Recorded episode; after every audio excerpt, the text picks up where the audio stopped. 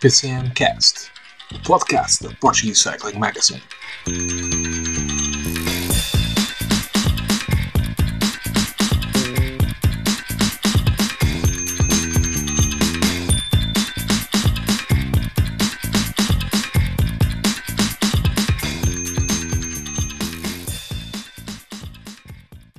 Olá a todos, sejam muito bem-vindos ao PCMcast, o podcast da Portuguese Cycling Magazine,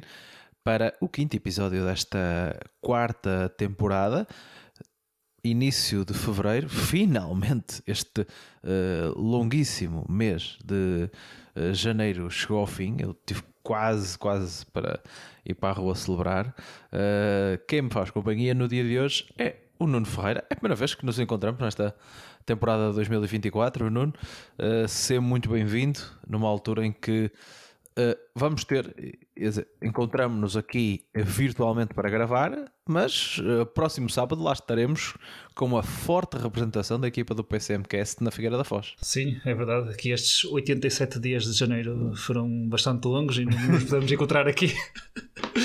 Uh, mas finalmente já estamos em fevereiro, novo mês, e podemos dizer que isto já começa um bocadinho mais a sério também aqui na parte do ciclismo e nós aqui portugueses este ano temos aqui, além dos vários motivos e das várias provas, começamos já aqui bem agora este mês, aqui neste próximo fim de semana na Figueira, onde vamos estar presentes e onde esperamos um, um belo espetáculo para começar aqui a entusiasmar aqui as hostes que, que bem precisam. Temos aqui dos principais nomes que estamos habituados a ver a disputar as provas mais mediáticas cá em Portugal e vai ser uma ótima oportunidade para nós portugueses podermos ver estes grandes nomes perto de nós, porque infelizmente não há muitas destas possibilidades e este ano, 2024, vai ser um grande ano para isso. Infelizmente, parece que quem também vai marcar a presença na Figueira da Foz é uh, a chuva, já vamos falar um pouquinho uh, mais disso. Já na semana passada eu e o Eduardo tivemos a oportunidade aqui de olhar com mais carinho para, para a start list dos corredores que vão estar, como tu disseste, algumas das maiores uh, estrelas internacionais uh, à cabeça Remco Evenepoel, mas também uh, o nosso uh, João Almeida com o seu, e claro, a, a estrela jovem António Margato, toda a gente quer estar de olho, Rui Costa, Biscar, muitos nomes de, de relevo que vão estar nessa Uh, nessa corrida, a primeira grande corrida do calendário nacional. O calendário nacional começou este fim de semana com a prova da abertura, que teve a vitória do Tomás Conte em uh, Severo do Voga. Se não sabem bem o que aconteceu, vão às redes sociais da Portuguese Cycling Magazine, uma vez que uh, o nosso Tiago Ferreira esteve lá a acompanhar a prova e deixou lá um belo resumo do que se passou. Uh, e Nuno, uh, é curioso porque surgiu-nos uh, esta semana um, uh, um dos nossos ouvintes, e eu agora não quero errar, por isso eu vou aqui rápido à cábula ver o nome dele. Foi o, o André Coelho, ele costuma. André Bastos Coelho costuma ser nosso ouvinte e também costuma ser nosso patrono durante as grandes voltas e que até nos pediu dicas, uma vez que ele vai estar na Figueira, qual os melhores locais para assistir à prova. Boa questão. Acho que, acho que não há, assim à primeira vista, não há dúvidas, que são as duas, as duas subidas, provavelmente, para além do, do local de meta, para quem não quiser estar, se estar a, a a deslocar e uma vez que até há várias passagens pela meta, o local de meta pode ser sempre engraçado e também para se for como no ano passado uma decisão ao sprint eh, também vão ver a ação, mas se quiserem ir para as subidas, quer do Enforca Cães, quer do Parque Florestal, eu deixo a sugestão de passarem aqui no site da Figueira Champions Classic e depois eh, aqui no, menu vão ao Champions Classic e a organização separou mesmo uma, um, uma zona onde diz Fan Zones, onde destaca principalmente essas, essas duas subidas, mas tem também eh, indicações sobre os cortes que vão haver do trânsito, sobre como aceder eh, às subidas, sobre parques de estacionamento, eh, por isso pode ser. Uh, pode ser uh, interessante uh, para, para, para conhecerem, até porque há zonas onde não podem levar o carro, terão que ir a pé, por isso acho que aí é a melhor forma para, se quiserem estar no local da, da, ação, e nomeadamente nas, nas subidas, que é sempre onde há mais expectativa para, para ver, uh,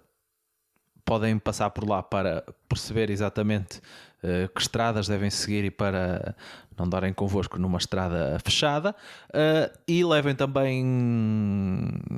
guarda-chuva, se calhar um impermeável, porque as previsões de chuva, infelizmente, uh,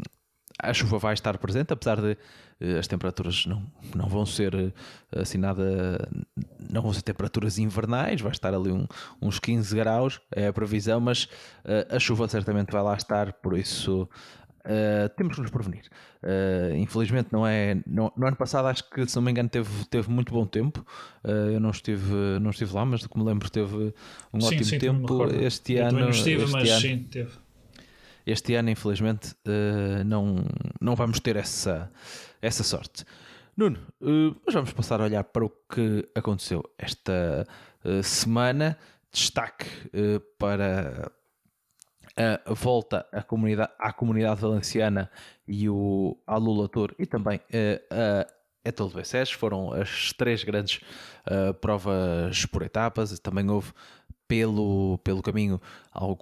algumas outras, outras provas, nomeadamente a clássica da comunidade.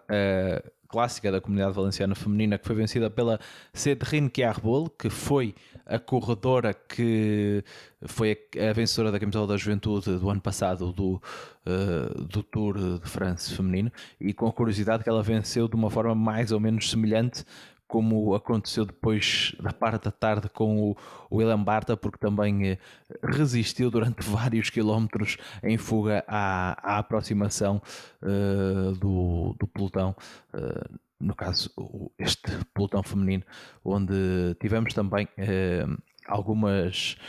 corredoras portuguesas em ação, porque a Daniela Campos estreou-se na NECAT CN Team e a, Beatriz Pereira na Cantábria Deportes Rio Miera. Mas, uh, Nuno, vamos aqui seguir uma ordem cronológica. Primeiro vamos para terras uh, sauditas. Como sempre, uma boa oportunidade para os sprinters medirem, medirem forças, porque há várias etapas uh, ao sprint uh, e tivemos uh, a coisa bem dividida. vitória de Caspar Van Uden, talvez a surpreender no primeiro dia. Depois, no segundo dia, Saran Varanskjold a vencer uma etapa com o final em ligeira subida. Este este corredor que lembro, lembro-me entrou aqui para os nossos radares uh, há uns anos, quando foi campeão de contrarrelógio de sub-23 e vem pouco a pouco consolidando-se no, no panorama internacional. E depois um bicho de Tim Merlier, ele que era tal, provavelmente o, o, uh, o sprinter mais uh, cotado dos que estavam presentes uh, na prova e, por último, uh, no último dia, quando foi a altura de, dos corredores que apontava a classificação geral, os corredores com um perfil mais trepador uh, medirem forças, Simon Yates confirmou o favoritismo perante uma concorrência jovem de William Jr. Leclerc e Finn Fisher Black. Mas, Nuno, vamos olhar primeiro aqui ao que foram uh, os sprints. A coisa foi bem dividida, ainda é uma fase muito inicial para uh, tirarmos uh, conclusões, talvez esta surpresa do Caspar Van Uden uh, nos, primeiros, nos primeiros dias, ele que é também um dos que vai estar agora por paragens portuguesas, porque vai fazer quer a Figueira Champions Classic, quer a Volta ao Algarve. Vamos poder ver um pouquinho mais, um pouquinho mais dele aqui em, em solo nacional, ver se ele continua esta, esta senda de, de, de, lutar por, por vitórias. E até tivemos aqui pelo, pelo meio um, um dia com, com Bordeaux, se deu para eh, quem gosta desse tipo, desse tipo de etapas, uh, voltar, uh, voltar aqui a ter um cheirinho quase do que pode acontecer nas clássicas e tudo mais, mas também tivemos direito a bordo. Começando aqui pela parte do, do, dos sprinters, como tu dizias, aqui esta prova tem nas cinco etapas, quatro são para sprinters, embora uh, ali a segunda etapa, com aquele final ali, com aquele topo nos últimos 4 km, uh, nem todos os sprinters conseguem passar e já fosse um bocadinho expectável uh, que os mesmos não discutissem a vitória final, tal como aconteceu na, primeira na terceira e na quarta etapa. Indo aqui pela ordem cronológica, conforme tu referias, tivemos se calhar aqui um dos maiores destaques, que foi aqui mais um, jovem a aparecer, o Casper Van Unden, que conseguiu aqui a sua primeira vitória como profissional. E o ano passado já tinha feito aqui resultados interessantes, que como um segundo lugar numa etapa da volta à Grã-Bretanha, tinha também feito o terceiro na clássica na na Milano Turino, mas sem dúvida alguma conseguiu aqui fazer, ter uma, uma bela vitória e bateu aqui nomes, uh, nomeadamente o Dylan Grunewagen e o Tim Merlier, que à partida para esta etapa e para esta prova seriam os nomes mais, mais fortes para, para dominar aqui a questão do sprint, mas foi um sprint que, que foi que, curiosamente ali foi um final que, que, quem lançou o sprint, quem vinha lançado no sprint foi o comboio da UAE, uh, com os, nomeadamente com os Gêmeos Oliveira a, a trabalhar, uh, mas na parte final curiosamente o Molano não conseguiu disputar a vitória e depois a vitória acabou por ser disputada ali muito, muito ali ao milímetro quase entre o Van Unden e o Bruno Vegan principalmente e a vitória conseguiu, conseguiu aqui surgir aqui ao jovem bel, neerlandês que conseguiu aqui a sua primeira vitória como profissional e que pode ser um daqueles nomes em destaque, é certo que agora a DSM terá aqui na parte do sprinter o Fabio Jacobson, mas a DSM também sabemos que nos últimos anos tem tido bons finalizadores e aqui este miúdo poderá ser um daqueles nomes que nós podemos ter mais em atenção um, para o longo da temporada. Analisando as outras etapas que acabaram também ao sprint, conforme tu referias, uh, a vitória do Soran Varanskil um, naquele topo, ele já o ano passado tinha vencido, eu, eu, não sei se foi exatamente neste final, creio que não, mas foi num, num final também com algumas semelhanças a este um, e depois ele conseguiu finalizar ali muito bem. Ele, na altura, ali nos últimos quilómetros, nos últimos metros mesmo, o, o Pierre Latour isolou-se, uh,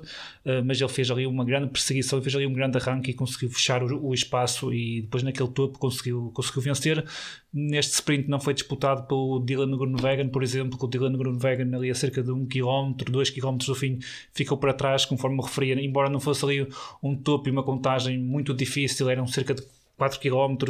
e para para os puros sprinters como é o Vegan e o Tim Merlier, eh, este final de etapa efetivamente não era muito ao seu jeito e depois ele conseguiu beneficiar disso e conseguir também aqui mais uma vitória novamente aqui nesta prova. Tinha vencido o ano passado, este ano voltou a vencer e isso também é sempre uma, uma, uma vitória interessante para a UNOX, que é uma equipa que tem conseguido ano após ano cimentar aqui a sua posição no, no, no, no pelotão internacional. Depois nas etapas 3 e 4 foi o Merlier que, que, que dominou Tu referias agora a questão da etapa 3, tivemos aquela etapa com os abanicos, foi aí que surgiram alguns cortes. Um, e, e onde o, sprint, por causa disso, acabou por ser disputado por um grupo muito pequeno. Isto aconteceu fruto maioritariamente do trabalho da, da UAE, que sempre foi provavelmente ao longo desta prova a equipa que mais trabalhou, uh, e depois apenas. No sprint o, Tim Merlier acabou por vencer com alguma vontade, algo que depois não veio a suceder na quarta etapa, onde aí sim o Tim Merlier num sprint lançado mais de trás do que no dia anterior uh, deu a sensação de quase que ia perder o sprint porque depois o Brian Cocar uh, também faz um grande arranque, uh, é certo que o Tim Merlier arrancou se calhar um bocadinho cedo e surpreendeu os adversários, mas ficou ali quase a sensação que o, que o Cocard ia acabar por, por vencer e depois até o Cocard quase que levantou ali o braço um bocadinho a querer sinalizar a vitória, mas eh, acabou por ser por aqui para o belga da Soudal Quick Step, eh, que, acabou... Eu não sei, eu não sei como é que ele achou que venceu, porque no photo finish a diferença ainda era Sim, significativa. Ainda, foi, ainda foi um bocadinho, mas sabes como é que é? Tu que queres sempre mais um bocadinho. Achas que se, é quase aquela sensação que no futebol, quando pedes o fora de jogo, para ser fora de jogo, aqui era levantas o braço que é para celebrar a vitória, como se não houvesse o photo finish. Um, mas também foi um sprint que ficou um bocadinho marcado também porque houve uma queda ali nos últimos 5 km, ficou o Molano na também estas do comboio um, da Prodal e que ficaram envolvidos na que também fez com que os principais sprinters não tenham grandes comboios uh, para o fim da etapa e depois reler neste, neste um bocadinho mais assim por exemplo quando como o dia anterior acabou por vencer recuperar aqui duas boas vitórias, que é sempre importante. O time Merlier, uh, pronto, aqui agora na, na Sudal Quick Step, já não tenho este ano aqui como colega o, o Fábio Jacobson e também quer se impor, porque o time Merlier, é certo que o ano passado conseguiu algumas vitórias, mas eu acho que este ano também, aqui talvez como o principal sprinter da equipa, também precisa de cimentar aqui um bocadinho a sua posição e correspondeu bem, fez aqui duas boas vitórias. Se calhar aqui deste pequeno campeonato de sprinters, talvez aqui o Molano e o Dylan Groenewegen uh, não tenham saído com muitas razões para sorrir, mas ainda assim tiveram na discussão das etapas em que lhes era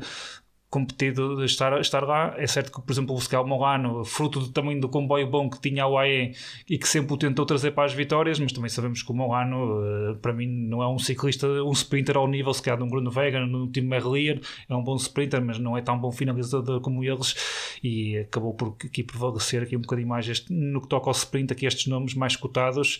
e uh, dos sprinters presentes e desta prova que tivemos esta semana, quando comparado com a comunidade valenciana, era talvez a prova mais indicada para os sprinters e depois o, o, o que as etapas ditaram acabou por comprovar isso mesmo. E, e na última etapa tivemos aquele muro uh, que os senhores da Arábia Saudita lá fizeram, eu não sei eu arrisco-me a dizer que provavelmente eles uh, fizeram de propósito aquela, aquela subida para ter uma prova de ciclismo. Não sei quais são as, as necessidades de deslocação da Arábia Saudita, mas uh, eu desde que vi na, naquela etapa dos, das Bordours uma ciclovia ao lado da estrada no meio do deserto, é sinal que dá, que dá para eles fazerem, fazerem tudo. A verdade é que são 3 km uh, com 12,5 de inclinação, uma subida uh, super dura, uh, onde nós, no ano passado, nos lembramos perfeitamente, foi quando o, o Ruben Guerreiro venceu, uma, uma etapa, venceu uma etapa, ele que era não estava em prova para, para defender o título, mas era o vencedor em título da, da corrida. Um, e este ano o Simon Yates era o favorito acabou por vencer, mas acho que uh, não foi tão fácil, talvez como, como se pensava. Ele teve que levar para, para o sprint, não conseguiu uh, descarregar os seus, os seus adversários. E esta, este William Júnior Leclerc foi a grande surpresa uh, da, da etapa. Ele que vinha do ano passado do, de uma temporada de algum destaque na equipa na equipa de desenvolvimento da, da Quick Step era daqueles corredores como agora está na moda, ora corre uma, ora corre uma corrida na equipa sub-23, ora corre na equipa uh, principal, tinha sido também quinto no, no Tour de l'Avenir e tinha vencido uh, o Giro da Lombardia de sub-23 e dá aqui um, um, bom cartão de visita para este, uh, esta sua estreia efetiva na equipa principal. Não sei uh, no, no do lado do Simon Yates fica só a coisa de missão cumprida, porque era sem dúvida o maior, o maior favorito, uh, mas pelo menos, uh, e até porque a equipa da Jaico Alula uh, tem aqui uma prova que interessa porque o patrocínio à Lula, por isso não será também alheio que tenham trazido aqui quer o Simon Yates, quer o Dylan Groenewegen, dois dos seus melhores corredores e acabam por levar uma etapa e, e, a geral acho que uh, também não está, não está mal. Eles que até têm tido algum, algum azar neste início da época, porque vimos o que aconteceu com o Luke Pleip uh, com uma grave queda na, uh, no Tour Down Under e quando formos falar da, da, volta à comunidade valenciana, o Eddie Dunbar, outro dos líderes da equipa, também caiu e ficou, ficou fora da, da corrida, mas uh, retomando a, a, pergunta, não perdendo muito, acho, o Simon Yates foi missão cumprida apenas ou também eram os adversários que estavam lá, foi quem ele, foi quem ele bateu. É o início de temporada, foi missão cumprida, que uh, na minha opinião, uh, conseguiu fazer a parte que lhe competia e comprovar o favoritismo. Eh, é certo que se calhar aqui face das suas características, que nós sabemos que o Simon Yates é um dos melhores tripadores do, do pelotão internacional, eh, provavelmente esperávamos se calhar vê-lo ali fazer alguma diferença aqui na, na subida. Eh, é certo que, que, inclusivamente na própria subida, se nós recordarmos como é que foi a etapa, acabou por ser, como tu referias, o William Lessaf Uh, o primeiro a, a atacar, uh, ele, ele, atacou cerca de 1100 metros do fim, uh, e depois, quem, curiosamente, quem acabou por, por fechar o espaço, até no, na parte mais final, foi o, o próprio Rafael Maica e o, e o, e o Fischer Black que conseguiram fechar o espaço, e depois eles até conseguiram depois vir até praticamente até ao sprint final, os quatro juntos. Mas quanto ao Simon Yates, aqui nesta maior dificuldade, ali momentaneamente ele ficou na frente quando, quando atacou o belga da, da, da, da Quick Step, mas até quem fez o maior esforço para fechar o, o espaço uh, para o belga até acabou por ser o Fischer Black da, da UAE. Mas é uma vitória para, o Simon Yates. O Simon Yates, uh, o ano passado, por exemplo, só venceu uma vez. É certo que fez um, um excelente quarto lugar no Tour, uh, só atrás do seu irmão e do Jonas e do, do Pogacar. Uh, e, um, e, é um dos nomes mais importantes. É sempre um nome que nós temos de ter em conta para as grandes voltas, mas ficou-se cá assim um bocadinho, talvez para ele, um sabor agridoce da temporada passada ao ter só conseguido uma vitória e curiosamente também foi uma vitória logo no início da temporada no, no Tour Down Under. Uh, por isso mesmo, aqui uh, o Simon Yates talvez tenha cumprido o, o que era esperado. É certo que as suas provas principais virão aí pela frente, uh, mas é sempre bom ganhar, dá, dá, sempre, dá sempre motivação. E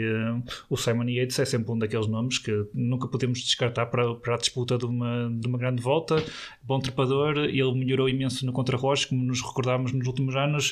Uh, e pronto, e, se calhar passou assim um bocadinho despercebido. Teve bem no Tour, mas nas outras provas que já não vimos àquele nível que já vimos no passado. O Simon Yates muito a caçar etapas e há aquele Simon Yates que nós gostávamos de ver, principalmente ele que se calhar até por vezes quando não lhe corre bem as gerais ele vai, coloca na cabeça que quer lutar por etapas e normalmente vai para a fuga e quando vai para a fuga nesse tipo de, de etapas mais altas com alta montanha consegue vencer uh, talvez ficou-se assim um bocadinho mais nos resultados e não deu aquele espetáculo como já ouvimos dar mas uh, é sempre um ciclista dos melhores que nós temos e nunca o podemos descartar e também terá a ser um, um, ciclista que não, não está naqueles quatro grandes nomes que nós estamos habituados e que mais iremos falar certamente para as grandes voltas, nomeadamente para o Tour, mas ainda assim é um ciclista que quase que me atrevo a dizer que é quase, se não, se não, se não for o primeiro, será o segundo outsider depois desses nomes para uma grande volta, porque ele tem qualidade para isso. E aqui acho que, como, como eu comecei por dizer, fez o que havia para, vencer. É certo que aqui era o principal favorito, não tinha aqui uma concorrência ao mesmo nível, na minha opinião. É certo que estava cá o Formol, por exemplo, o próprio Mateu, Mateu Sobreiro, aqui na questão da Bora, eh, talvez fosse o homem da Bora para a geral. Eh, também depois aqui tinha a Emirates, eh, nomeadamente com o Fischer Black, e que tinha aqui o bom apoio do Rafael Maica.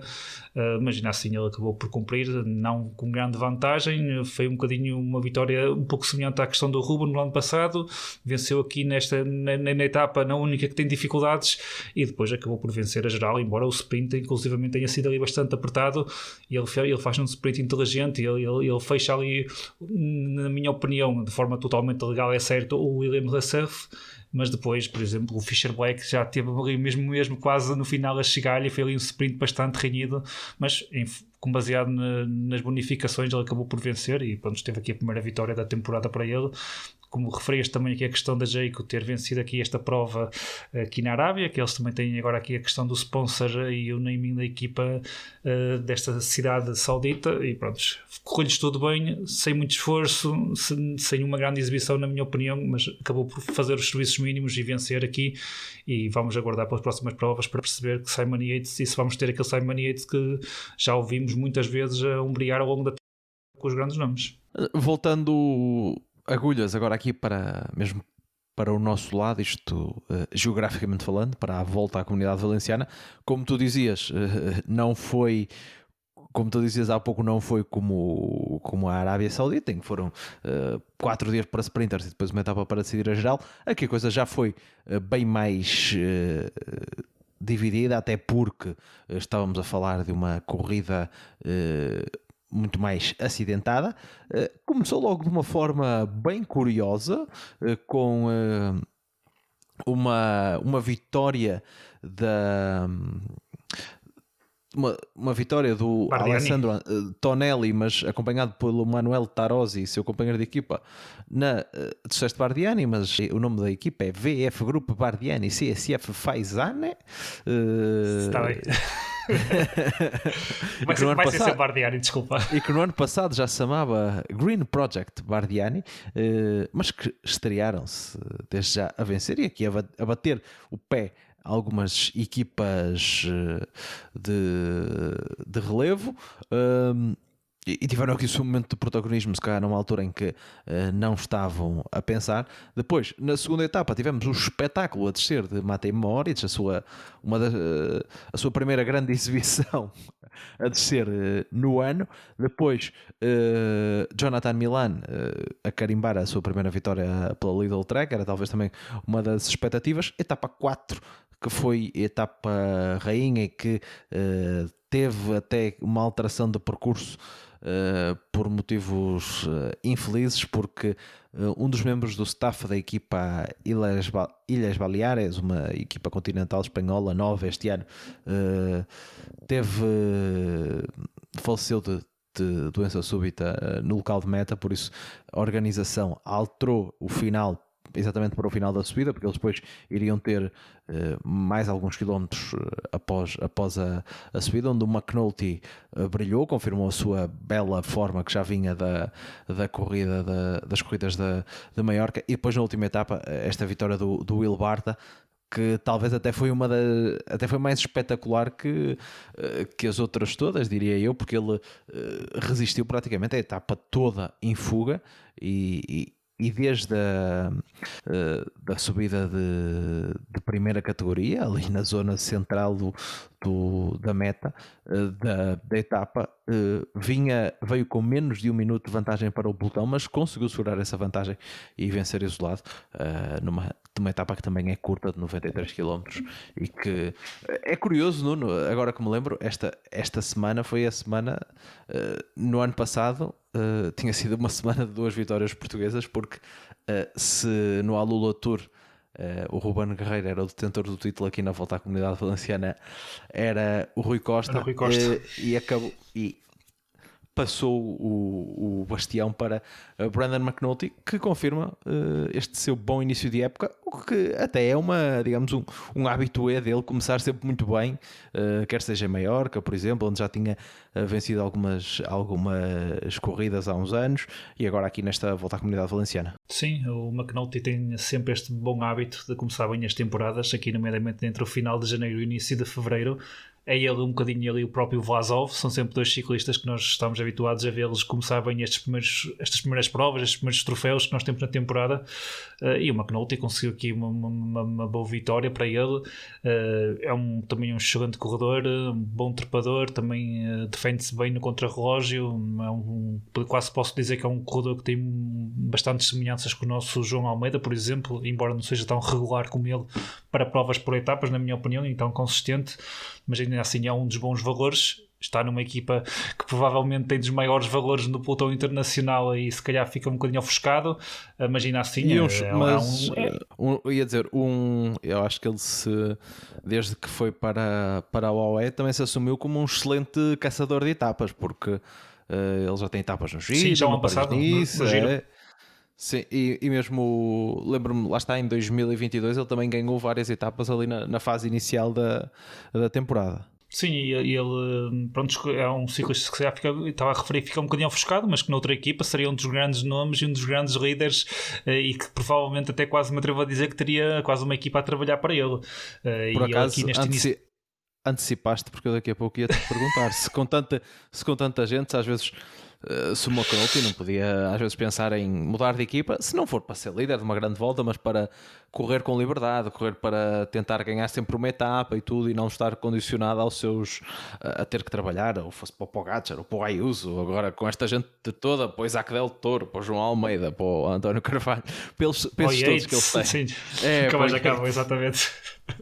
nunca mais acaba aqui os, os possíveis líderes para, para qual ele terá de trabalhar. Mas lá está, olha, por exemplo, o Brandon McNulty tem contrato até 2027, lá está, também é mais um daqueles nomes que aqui na equipa do Jimmy oportunidades, tem contrato muito longo, portanto, é certo que agora os contratos já não têm sido totalmente cumpridos, como temos visto nos últimos mercados de transferências, mas ainda assim é uma que tem aqui um contrato longo que lhe dá estabilidade e que certamente um, o futuro a curto e médio prazo será aqui nesta equipa. Mas, no entanto, eu acho que ele também tem que marcar aqui um bocadinho a posição e daí é certo que já, conforme referimos, é usual estes bons inícios de temporada do Brandon McNulty, ele é um bom caçador de etapas quando tem liberdade para isso e é um daqueles nomes que tendo liberdade e se calhar a equipa não estando propriamente a lutar pela vitória ou, ou estando difícil, havendo a, liberdade que nós já vimos no passado, nomeadamente no giro, que se nos recordarmos do ano passado em que ele teve a, a, possibilidade de ir para uma fuga, é, é, normalmente um bom caçador de etapas e este tipo de etapas eh, ele costuma corresponder muito bem. No entanto, eu acho que ele também tem que começar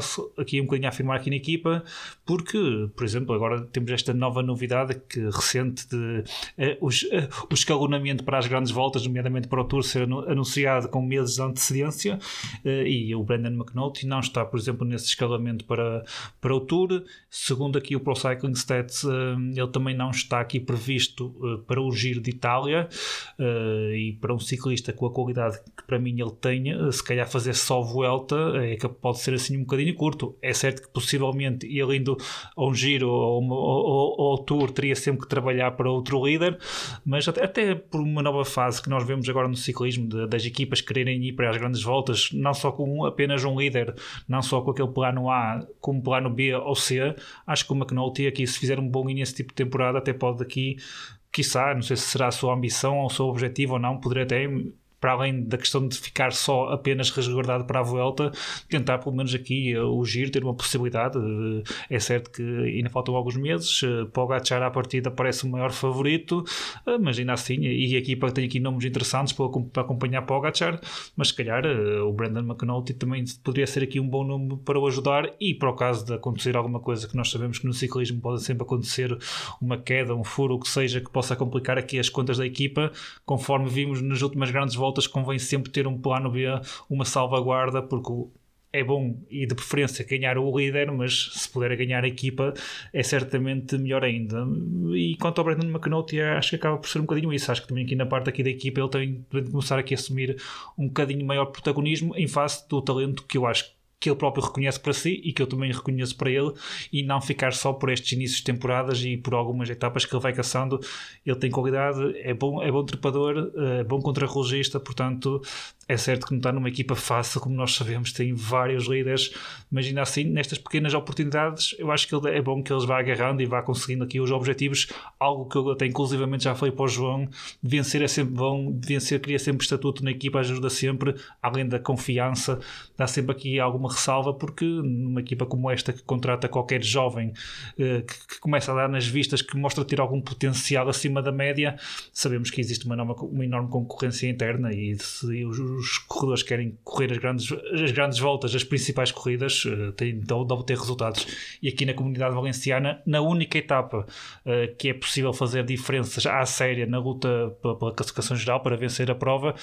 que acabou, como tu dizias, por ser encurtada eh, face à trágica notícia e ao acontecimento que, que surgiu, foi encurtada em cerca de 15 km.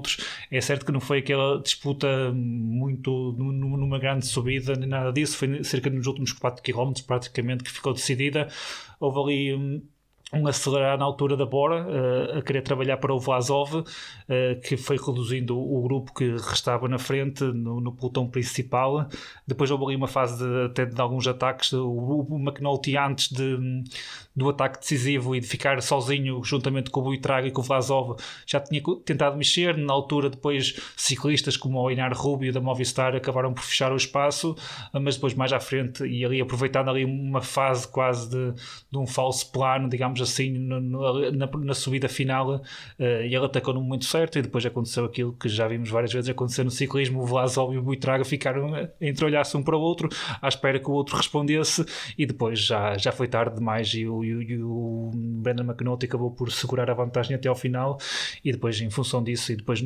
como no último dia, uh, conseguiu defender-se dos ataques, era uma etapa curta, também uh, a contagem de, e a grande dificuldade do dia é certo que, que, ficava ainda a cerca de 40 km do final, era a meia da etapa, embora seja curta, era uma longa diferença até final. E depois uh, conseguiu, em função disso, do que fez no sábado, vencer aqui a prova da comunidade valenciana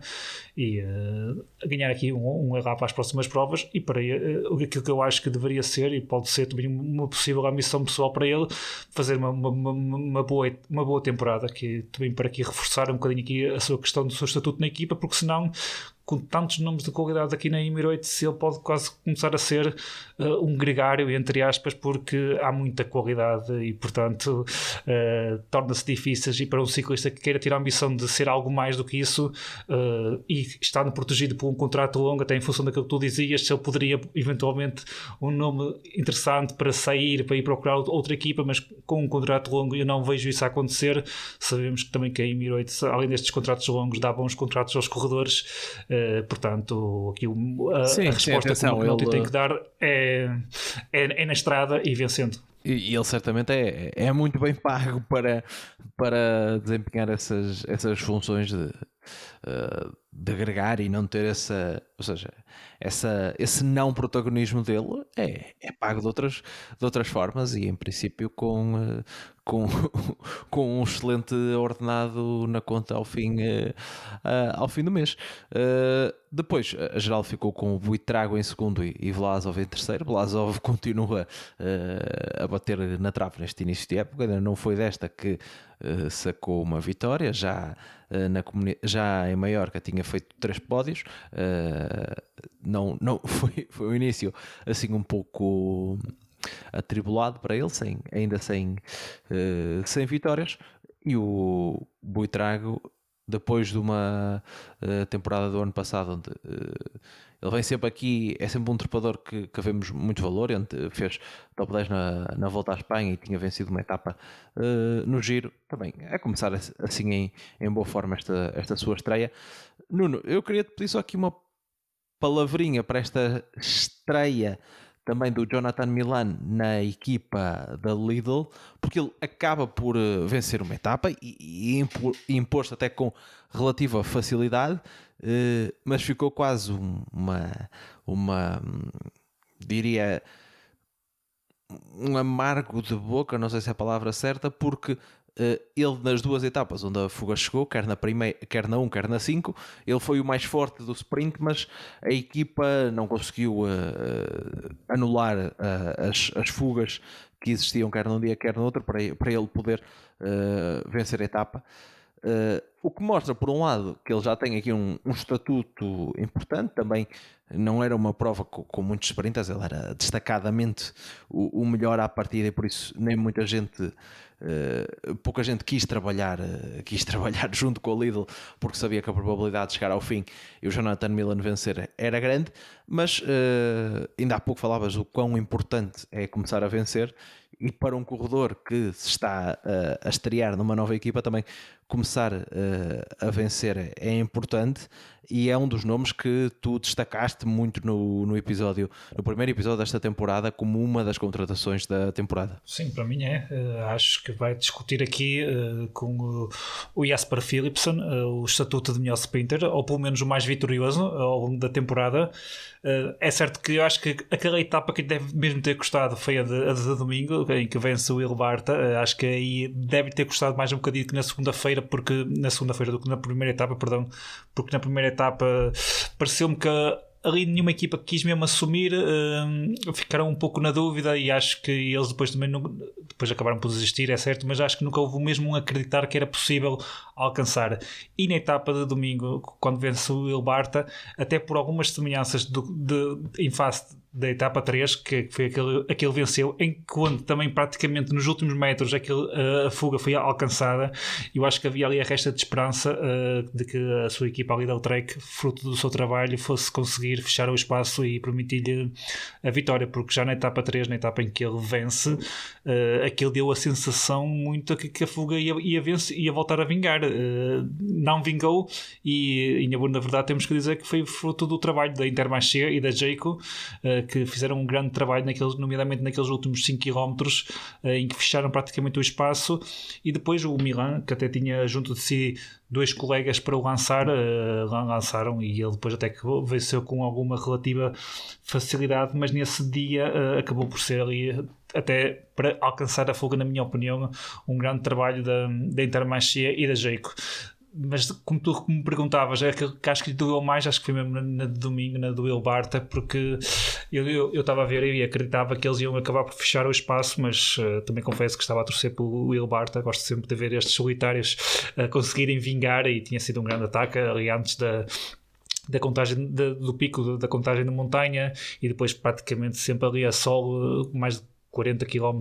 seguramente na frente e acabou por conseguir vencer eh, e também ficou, ficou, ficou muito bem entregue eh, esta vitória pela ousadia. Mas quanto ao Jonathan, ao Jonathan Milan, voltou aqui a provar aqueles indícios que já tinha feito e deixado nas últimas duas temporadas, nomeadamente eh, eu, eu antevejo, acho que é uma das grandes, se não a maior contratação da temporada. Eu sei que isto, em face de Roglic, estar a dizer isto é um bocadinho complicado, mas no que toca aqui aos homens mais rápidos e também houve homens mais rápidos, vários que mudaram de equipa, mas acho que o Jonathan Milano aqui é de facto um talento e acho que está numa equipa que também apostou muito, que investiu muito, fruto do novo patrocínio e que também está aqui com uma nova, com uma nova alma, com uma nova vida, uh, está aqui a aproximar-se das equipas da frente. Acredito que uh, depois dali de uma UAE, de uma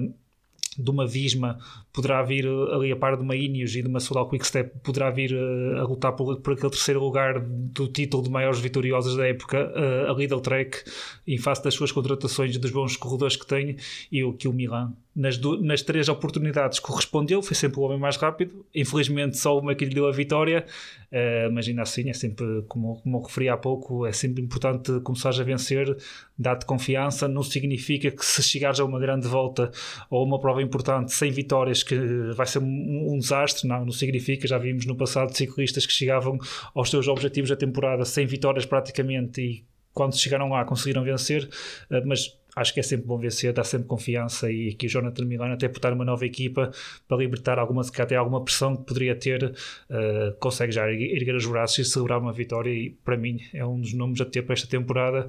uh, porque vai, vai, vamos ter que contar com ele porque a par do Jasper Philipsen para mim neste momento poderão ser os dois melhores sprinters da atualidade. E estávamos a falar de Lidl Trek ao lado em França uh, o Mats Pedersen venceu Hector de Bessèges, uh, uma corrida que uh, abriu, a uh, abriu a temporada de provas por etapas em França, foi a estreia no ano do, do Mads Pedersen, ele e o Jonathan Milan que vão estar os dois nas clássicas, por isso vai ser uma, uma dupla interessante de se ver. Uh, venceu a geral e venceu uma etapa, também foi uh, segundo em outras duas. Acho que a surpresa também para a vitória do Kevin Vauquelin no contrarrelógio final, com um tempo uh, impressionante que meteu o, o Pedersen em segundo, em sentido, porque apenas por dois segundos ele conseguiu segurar a classificação geral. Depois o Bettiol acabou por uh, fechar uh, em terceiro lugar. Ele que também uh, já, já, já constantemente bate na trave nesta corrida, curioso, porque ele já tinha dois segundos na geral e agora soma ainda um outro terceiro. e o Ben Healy também da EF acabou por, por ficar em, em quarto e um destaque também logo para o o primeiro dia onde a etapa acabou por ser anulada por uh, fruto, da, fruto das, dos protestos uh, dos agricultores em França. A primeira etapa não se realizou e a segunda etapa acabou por ser a primeira etapa em linha, com uma surpresa que foi a vitória do Axel Laurence sobre o, o Mads Pedersen, o, o campeão do mundo sub-23, que bateu o Mats Pedersen no final, que é mesmo ao jeito do, do, uh, do dinamarquês, um, um pequeno topo uh, de um quilómetro. Uh, por isso veremos se a, se a equipa da, de Koenig, da Alpecin de Koenig não tem aqui outro grande nome para juntar ao, ao campeão do mundo uh, Matthew Van Der Poel para este tipo de chegadas. Quem sabe se, se não é fruto do, do treino juntos nos campos, no, no campo de, de treinos da eh, da, da equipa neste, neste início de época. E, e, Nuno, aproveitar que tu estás cá e que és o, o digamos, o nosso. Não sei se especialista é a palavra eh, certa, é muito forte. entusiasta, entusiasta de, Exato, de, de é cyclocross. Uh, este fim de semana foi fim de semana de campeonatos do mundo onde uh, venceram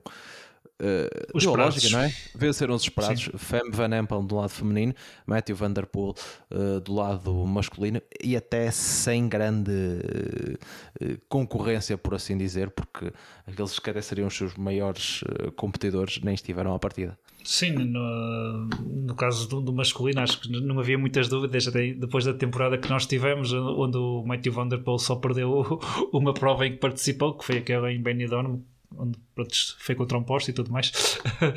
mas de facto foi um domínio absoluto do, do Matthew Van Der Poel e eh, acho que a, a, grande dúvida era quem poderia ficar em terceiro, em segundo, terceiro, uh, computar o pódio